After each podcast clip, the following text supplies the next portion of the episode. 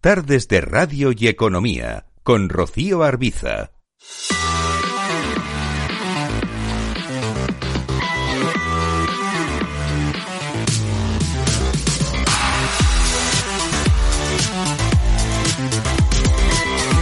Es momento de echar un vistazo también al mercado de deuda, al mercado de renta fija y lo hacemos en este programa de la mano de Guillermo Serrano, analista de renta fija de Ibercaja Gestión. Guillermo, muy buenas tardes.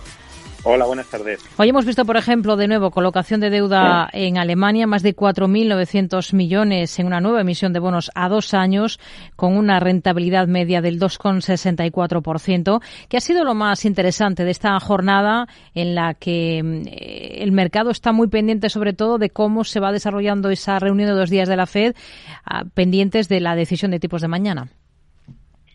Sí, efectivamente. Yo creo que el mercado está muy focalizado en lo que vaya a pasar mañana en la Fed, pasó mañana con, la reunión del Banco Central Europeo.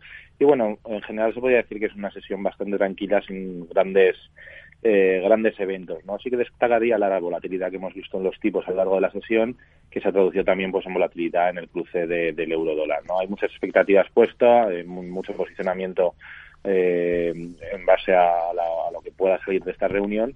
Entonces, bueno, es normal que estos días pues sean un poco mm, sesiones de una cierta calma tensa, donde vemos pues puntualmente algún movimiento brusco en pues eso en tipos o en la parte de, divisa ¿no? sigue sigue el rendimiento del bono estadounidense a 10 años en cotas del 3,5%, el español en el 3,30, el alemán al mismo plazo en cotas del 2,27 aproximadamente a esta hora.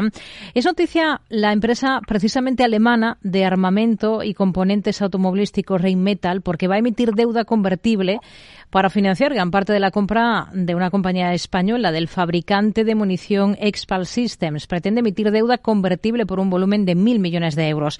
En general, ¿con qué ojos miran ustedes a este tipo concreto de deuda, a la deuda convertible? Bueno, es un producto bastante complejo, ¿no? Eh, no entran en en todas las carteras al final de renta fija porque tiene esa parte de convertibilidad que bajo un cierto evento pues podrían pasar a formar parte del capital de, la compañía y en lugar de tener un bono pues pasas a tener acciones no es un producto muy de especialista que conociendo bien el nombre y conociendo bien la industria en la que te, te, estás metiendo, pues pueden ser muy rentables, ¿no? Pero sí que es verdad que son eh, productos, pues bueno, que muy para especialista, insisto, y que hay que conocer todos los riesgos y todas las variables que afectan al mismo. En deuda emergente ahora mismo, ¿en qué se están fijando ustedes especialmente ahora? Bueno, yo de tomar posicionamiento en emergentes eh, apostaría más por la parte emergente de, Latinoamérica. No son países que, en cuanto veamos un poco de, relajación por parte de, de la Fed, pues eh, probablemente veamos cómo eh, estas economías eh, empiezan también a su ciclo de relajación de tipos y podamos ver cómo, los bonos y el tipo de cambio pues juegan un poquito a favor, ¿no? Son economías que han estado muy perjudicadas por este, este movimiento brusco de subida de tipos en, en Estados Unidos, entonces podríamos ver un poquito de relajación y un poquito de mejora. La parte de Asia, de China es quizás el, el principal emisor, pues bueno, siempre, como ya he comentado alguna vez, siempre intentamos ser bastante prudentes, ya que en China, pues bueno, sabemos que la transparencia de las compañías no es su principal atributo y implica unos riesgos, pues, eh, bastante asimétricos, ¿no? No es la primera vez que vemos alguna compañía allí, pues que de un día para otro, pues, eh, aparece un agujero considerable por temas temas que, que, bueno que tenía ocultos y demás no entonces puestos a jugar emergentes yo soy más partidario de la parte de Latinoamérica que la parte que la parte china por ejemplo el actual diría que es el mejor momento de mucho tiempo para invertir en deuda Sí, probablemente de los últimos 10 años, sin duda alguna, ¿no? porque al final estamos en niveles de tipos eh, altos. Eh, las compañías sanearon mucho después de la crisis del COVID eh, sus balances. En general, no estamos viendo dificultades para emitir las rentabilidades son altas y las compañías con buenos fundamentales pues siguen manteniéndolos, ¿no? Eh, mejor momento que este, obviamente no ha habido, perdón, en los últimos 10 años aproximadamente. Hmm.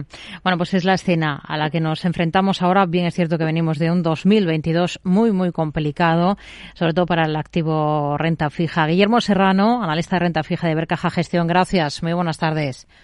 Gracias, hasta luego.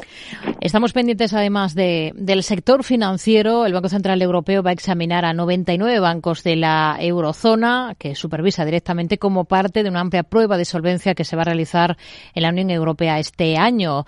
Dice que va a analizar a 57 de los bancos más grandes de la zona del euro. Esto, estos bancos representan el 75% de los activos de la región como parte del test que va a realizar la autoridad bancaria europea y además va a conducir una prueba de tensión paralela a 42 bancos medianos que supervisa directamente y que están incluidos en esa en, la, en esa prueba de la EVA porque su tamaño es eh, menor. Bueno, el sector financiero que hoy es protagonista del día en Europa por los resultados que han presentado sobre todo Unicredit en la bolsa italiana disparado en bolsa y aquí dentro del selectivo español eh, también protagonismo para uno de los componentes del sector eh, financiero, en concreto para, para Unicaja, que ha terminado la jornada con caídas superiores al 9%.